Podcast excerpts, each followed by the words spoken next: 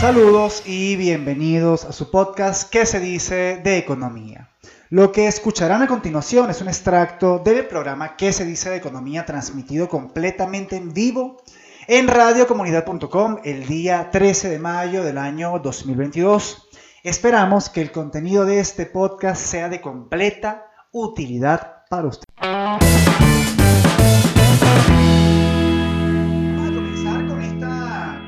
Visualización del, del dólar. El dólar ha tenido un incremento durante esta semana. Estamos a 13 de mayo del año 2022, transmitiendo completamente en vivo.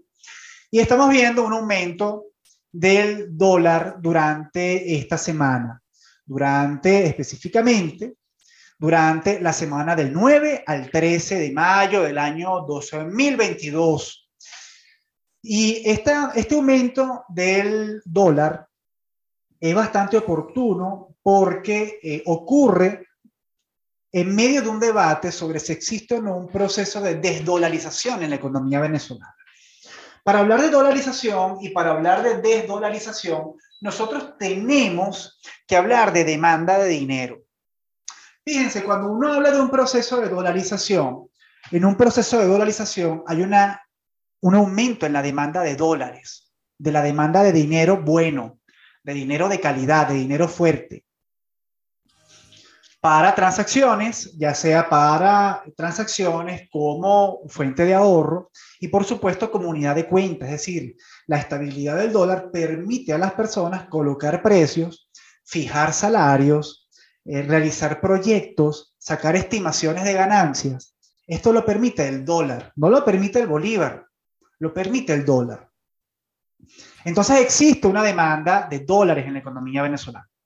Tras la aplicación del impuesto a las grandes transacciones financieras, y ya lo hablamos en el episodio, en el programa pasado de qué se dice de economía, tras la aplicación del impuesto del IGTF, comenzó un debate sobre si existe un proceso de desdolarización. ¿Por qué? Porque eh, algunas firmas privadas, instituciones, incluso en la locución presidencial, se mencionó que hubo un aumento de pagos en bolívares. Es decir, del 100% de transacciones, pues un porcentaje mayor se hicieron en bolívares y un porcentaje menor en dólares. Por lo cual abrió ese debate. ¿Por qué? Porque cuando se aplicó el IGTF, el dentro del discurso, dentro de la justificación del impuesto, que es un impuesto de nuevo altamente eh, regresivo, perjudica al que menos tiene, eh, un impuesto que afecta a los precios. Ya vamos a hablar de eso porque hoy tuvo un debate interesante en Twitter. Em, a ver, tras la aplicación de ese impuesto, el argumento fue que se estaba aplicando no para generar mayor flujo de caja en el corto plazo, en el muy corto plazo, al fisco nacional. No, no se habló de eso.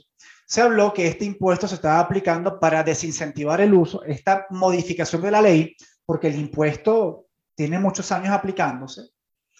Eh, la, modificación de esta ley que eh, va a cobrar impuestos sobre transacciones en dólares, pagos en dólares, se hace con la intención de desincentivar el uso del dólar.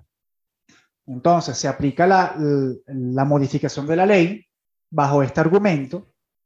Vienen las estadísticas que dicen que hay un aumento de las transacciones en bolívares y bueno, la consecuencia lógica es, bueno, al parecer estamos desdolarizándonos. E hicimos un argumento del por qué, la semana pasada hicimos un argumento del por qué, y lo vamos a publicar en nuestro podcast que se dice economía, de igual nombre que el programa, que lo pueden encontrar en, en Anchor, en Spotify también lo pueden encontrar, en Google Podcast también lo pueden encontrar. Ahí nosotros hablamos y, e hicimos referencias sobre que era, que era muy difícil desdolarizarse porque entendiendo el por qué el venezolano se dolarizó, huyendo de la hiperinflación, huyendo de una moneda mala, huyendo de la inflación que hoy en día estamos viviendo en Venezuela, huyendo del Bolívar, pues entonces aquí hay muchos elementos a considerar. Primero, la inflación, el expolio inflacionario, el que la gente huye del Bolívar y que exista desconfianza. Tú no recuperas confianza de la noche a la mañana.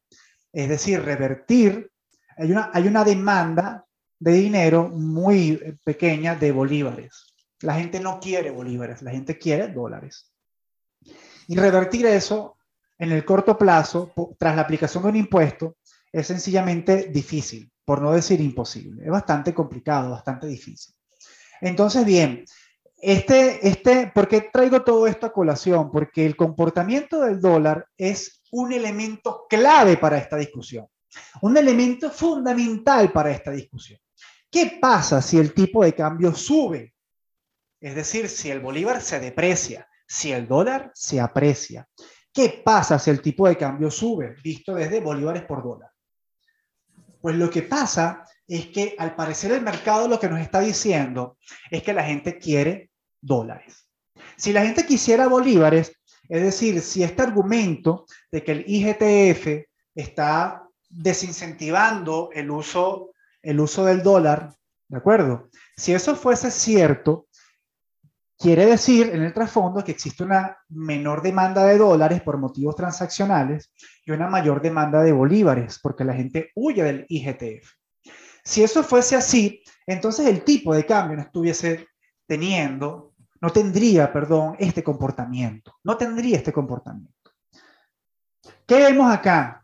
Que existe una presión al, alza del tipo de cambio. También hemos mencionado, otro paréntesis, aquí en que se dice economía, también hemos mencionado que de una manera persistente se ha realizado una política de intervención cambiaria Asimismo, lo ha definido el Banco Central de Venezuela, una política de intervención cambiaria, es decir, inyectar dólares a través de las mesas de dinero para aumentar la oferta de dólares y mantener a raya el tipo de cambio, mantener a raya esa presión devaluacionista, mantener a raya esa intención que tiene el mercado de expresar que no quiere los bolívares, es decir, que los quiere cambiar por dólares.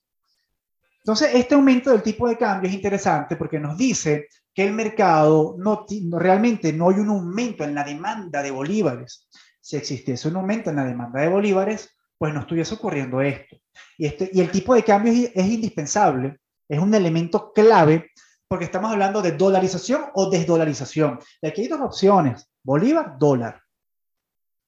Aquí no se usa, aquí quizás en, en, los, en los estados fronterizos con Colombia se usa el peso, pero en general es bolívar, dólar. Es un sistema bimonetario informal, informal por el dólar, pero es un sistema bimonetario. Por lo tanto, el tipo de cambio es clave para, para entender la demanda de bolívares o la demanda de dólares. Entonces, si estamos hablando, estamos dentro de un debate de desdolarización, ¿verdad?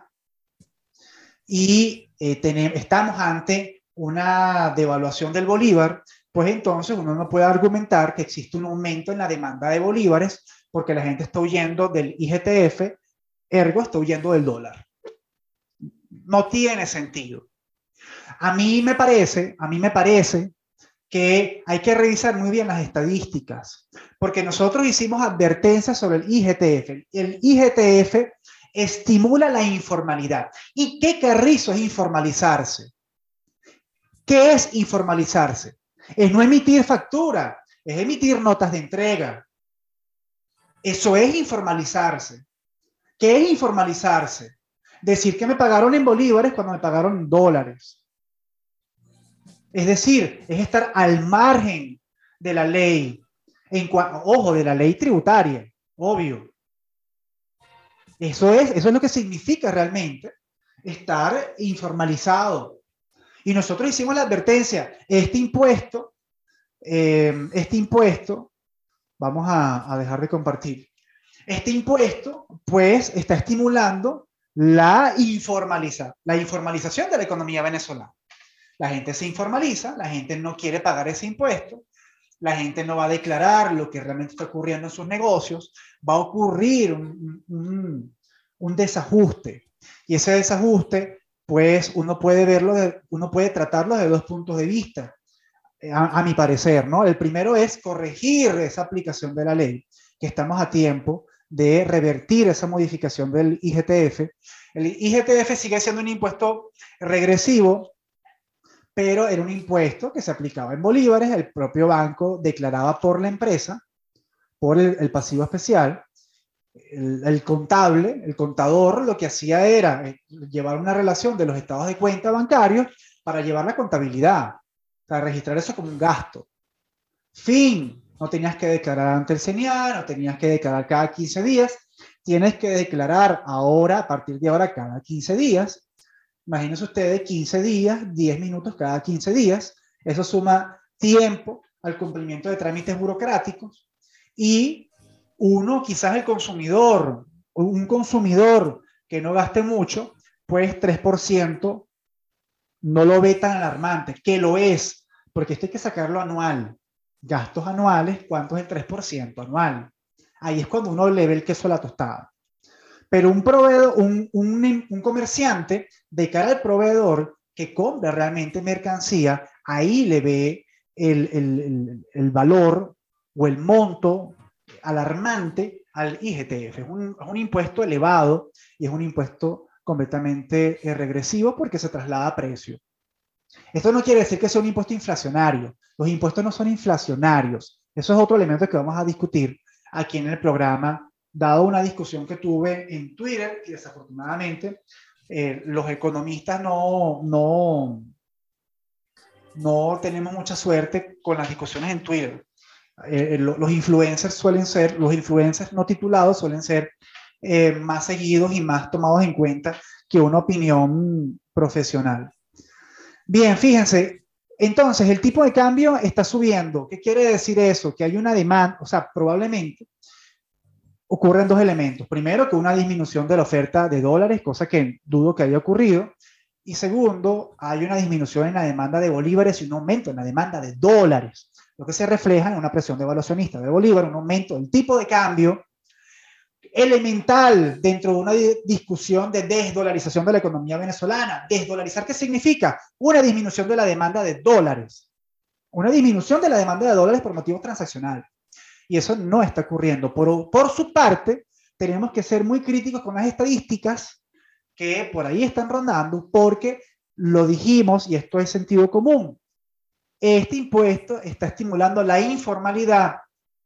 ¿Y qué es ser informal?